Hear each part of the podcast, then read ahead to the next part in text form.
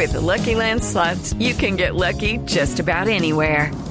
This is your captain speaking. Uh, we've got clear runway and the weather's fine, but we're just going to circle up here a while and uh, get lucky. No, no, nothing like that. It's just these cash prizes add up quick. So I suggest you sit back, keep your tray table upright, and start getting lucky. Play for free at LuckyLandSlots.com. Are you feeling lucky? No purchase necessary. Void where prohibited by law. 18 plus terms and conditions apply. See website for details. No hay nada oculto cuando Mañanas Blue investiga. Y la investigación que nos trae doña Diana Mejía tiene que ver con lo que está pasando en algunos municipios del departamento del Quindío con un tema de tierras. El tema favorito de doña Diana Mejía, las tierras y el volteo de tierras en esta oportunidad. ¿Por qué nos vamos para el Quindío? Pues Camila, nos vamos para el Quindío porque hace una semana recuerda usted que denunciamos que en la ley de vivienda se estaba metiendo un articulito que ya venía desde la ley 1537 de 2012 en épocas de Germán Vargas Lleras como ministro de Vivienda y que después pasó también a la ley 15, eh, 1753 de 2015. En ese artículo, Camila, decíamos acá, eh, se le daba la potestad a los alcaldes y a los concejales de cambiar suelo rural a suelo urbano que se pudiera construir eh, sin ninguna eh, conciliación ni ninguna revisión por parte de las entidades autónomas territoriales, o sea, las CAR. Em, ese artículo eh, decíamos acá que se ha eh, usado, que empezó pues con un espíritu distinto, se ha usado eh, muy frecuentemente por algunos alcaldes y algunos concejales para el volteo de tierras, para propiciar este volteo de tierras. Pues le cuento, Camila, que en el Quindío, y nos vamos al Quindío básicamente porque tres municipios, de acuerdo a la información que tenemos acá en Blue Radio, decidieron abrir unas llamativas convocatorias públicas donde le dicen a los dueños de predio, mire, usted es dueño de predio, venga, participe en la convocatoria pública para que su suelo pase de rural a urbano y usted pueda construir proyectos de vivienda.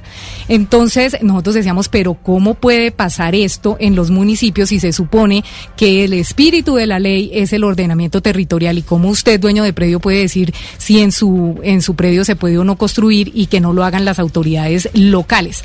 Entonces, estos eh, municipios, Camila, los que tenemos en Blue, de los que tenemos eh, los decretos son Buenavista, La Tebaida y Quimbaya. Todos en el departamento del Quindío. Todos en el Pero esto puede estar pasando en otras partes del, del país. Puede estar pasando en otras partes del país, es lo que nos dicen a nosotros. Hablamos con el Ministerio de Vivienda y obviamente el Ministerio de Vivienda dice que esto es completamente ilegal, que esto se sale absolutamente. ¿Y por qué el Ministerio de Vivienda no lo ha dicho públicamente? Que es la reclamación que hacíamos desde ese entonces y es el Ministerio porque no se pronuncia y le dice a los alcaldes, a los gobernadores, oiga señores, esto no se puede hacer. Pues sí, Camila, eso era lo que esperábamos también nosotros que nos dijeran, pero nos mandaron eh, escrito, por escrito, nos dijeron que, que aquí se debía tener eh, claro que cada alcalde era autónomo en lo que quisiera hacer en su, en su municipio, pero ellos lo que dicen, sin embargo, Camila, es que definitivamente las convocatorias recientes, y le voy a leer textualmente, las convocatorias recientes publicadas por algunos municipios para la incorporación de suelo son estrategias desarrolladas autónomamente, pero de ninguna manera hacen parte de lo establecido por el gobierno nacional, ni en la ley 1537 ni en la ley 1753. Por lo tanto, no se trata solo de cuántos predios cumplen con las condiciones para ser cla- clasificados como urbanos, sino de cuánto requiere el municipio a corto plazo, o sea, dos años, que es lo que dice la ley, para permitir el desarrollo de proyectos de vivienda de interés social. Y es que aquí, Camila, lo grave es que ese articulito que no pasó en la nueva ley de vivienda está vigente hasta el 31 de diciembre del 2020. Esto quiere decir que estos tres alcaldes tendrían menos de dos meses para mirar y revisar si la cartografía del predio es la que se necesita, si tienen agua, luz eh, o alcantarillado, si sirven o no estos predios técnicamente, si están en la cabecera del casco urbano, porque tampoco pueden adoptar eh, vivienda si están muy alejados del casco urbano, porque eso no es, hasta allá no va la expansión urbana. Entonces nosotros dijimos, preocupados con esto, dijimos, alcaldes, ¿qué es lo que está pasando? Hablamos con el alcalde de Buenavista y el alcalde de Buenavista, que es el señor Alexis Gómez Gómez, nos dice, mire, yo me inventé ese decreto porque yo creo que es la manera más transparente de decirle a la gente participe en proyectos de vivienda. Yo le decía, alcalde, pero es que esto no es una feria. Acá se tiene que hacer un ordenamiento territorial y ahí sí incorporar predios. Me decía, yo defiendo mi decreto, yo me craneé esto más o menos desde que llegué acá y él sacó el decreto en julio del 2002. Cuando yo hablé con, del 2020, cuando yo hablé con él le dije, alcalde, ¿cuánta gente se ha inscrito? Me dijo, se han inscrito más o menos 15 propietarios de, de predios. Le dije, o sea, 15 predios. Me dice, no, porque hay unos que tienen muchísimos más predios. O sea, si usted no alcanza a revisar unos tres proyectos de vivienda de forma concienzuda, Camila, para darles una licencia de construcción, yo no me puedo imaginar con una feria de predios cómo están haciendo estos Pero además, porque acuérdese usted que el quid del asunto tiene que ver con que cuando usted le cambia el uso del suelo a la propiedad, la propiedad multiplica su valor, que es lo que pasó en Cundinamarca. Y yo, la verdad, Pombo, yo el otro día me fui para Boyacá, pasé por Cajicá, yo con mucho respeto por los cajiqueños, se les dirá, pero eh, que a mí me parece espantosa la urbanización que han venido haciendo de Cajicá. O sea, esto era que una, una, una zona rural de fincas, etcétera, etcétera. Esto ahora parece como si fuera Estados Unidos. Entonces, unos, un centro edificios. comercial gigantesco, unas casas todas igualitas. A mí me pareció una cosa falta de identidad. Yo digo que de Bueno, pronto allá eso- pasó. eh, Sí, eso es una opinión muy personal. Sí, sí, una exacto, opinión muy. Pero, pero- pero, es que en Cajicá pasó pero, eso. Pero se la completo, si, si me permite.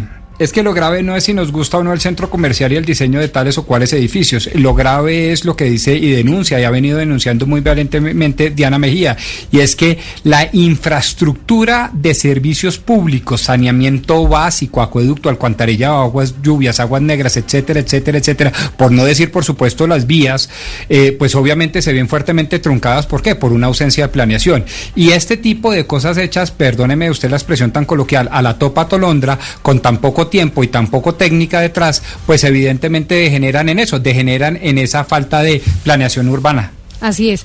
Entonces, el alcalde de la Tebaida, José Vicente Jung, también dice que él defiende su decreto y que lo hizo también por transparencia. Y el alcalde de Quimbaya sí no nos contestó un mes más o menos comunicándonos con estos alcaldes.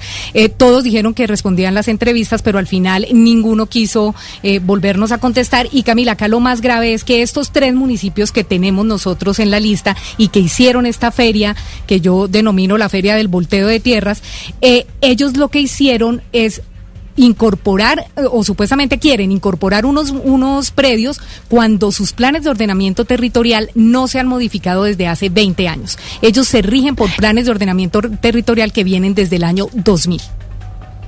Es que eso es lo grave. Lo grave es que aquí en Colombia, y eso por eso usted, Diana, nos trae estas eh, denuncias, pues digamos, a menudo es que los gobernantes no entienden, no entienden la importancia de un POT, no entienden la importancia de planificar cómo se va a desarrollar los territorios, no entienden que detrás de esto hay temas ambientales, está el tema social, cómo yo ordeno el territorio, cómo lo planifico. Es que esto no puede simplemente ser distribuido. Yo me levanto y digo, esto es rural, esto es urbano, esto es rural, esto es urbano, porque es que al final estamos rompiendo entonces con los ecosistemas y con la posibilidad de tener unas ciudades y unas urbanizaciones ordenadas y planificadas. Es que eso no lo entienden. es. Así es, Valeria. Por eso está en la línea José Ignacio Rojas. Él es el secretario de Planeación del Departamento del Quindío y lo hemos invitado primero porque los alcaldes no nos pusieron la cara y segundo porque ellos sí se fijaron en estos decretos, hicieron unas mesas con los alcaldes y queríamos preguntarle, doctor Rojas, con los buenos días y la bienvenida a Blue Radio.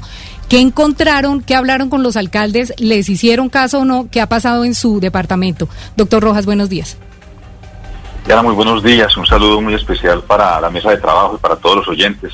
Efectivamente, pues encontramos esta situación del, del artículo 91 que ustedes ya han mencionado, tiene una vigencia hasta el 31 de, de diciembre y el propósito, digamos, amplio es la habilitación de, de suelo para desarrollo de vivienda y dice también de infraestructura social y usos complementarios que soporten esa vivienda. En la mesa de trabajo y la asistencia técnica que brinda la, la gobernación del Quindío, lo que busca es acompañar que si bien se, genere el cumplimiento de la ley, se haga con todos los trámites técnicos. Nosotros estamos diciendo allí que si bien se le permite a la autoridad local hacer ese, ese proceso, lo que subyace es un ajuste, una modificación del POT.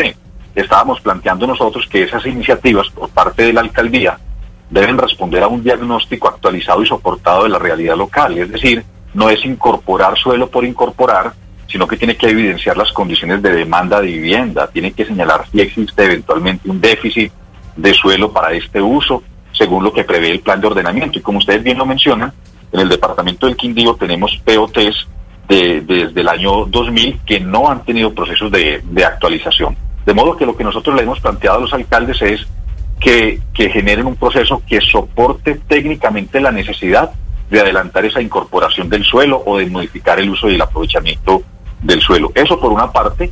Pero en la misma línea que ustedes lo plantean, lo que estamos diciendo es que no se puede pensar el, el desarrollo de, de los cascos urbanos perdiendo de vista el contexto de desarrollo eh, urbano regional.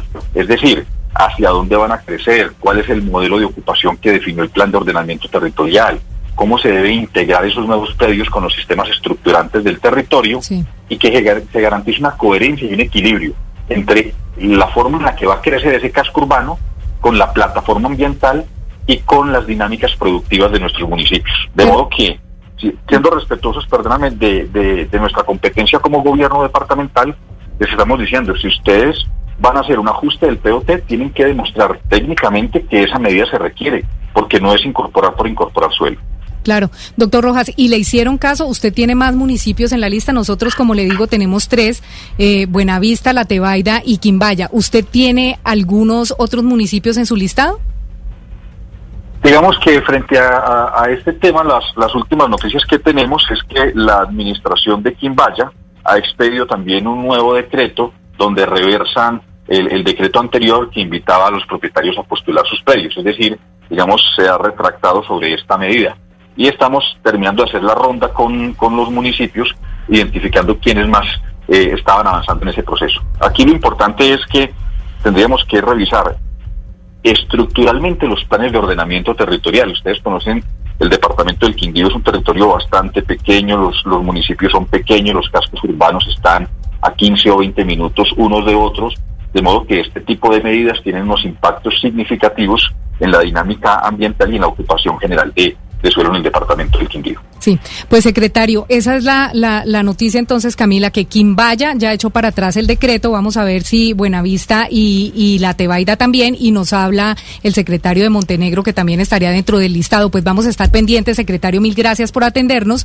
y vamos a estar pendientes a ver la próxima semana cómo se desenvuelve el tema de estos decretos que ya están en firme en algunos municipios del Quindío. Mil gracias por estar en Blue.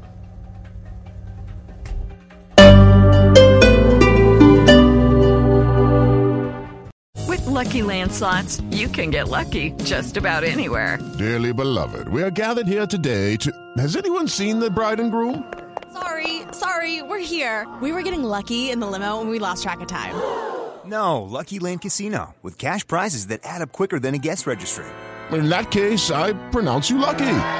Play for free at LuckyLandSlots.com. Daily bonuses are waiting. No purchase necessary. Void where prohibited by law. 18 plus. Terms and conditions apply. See website for details.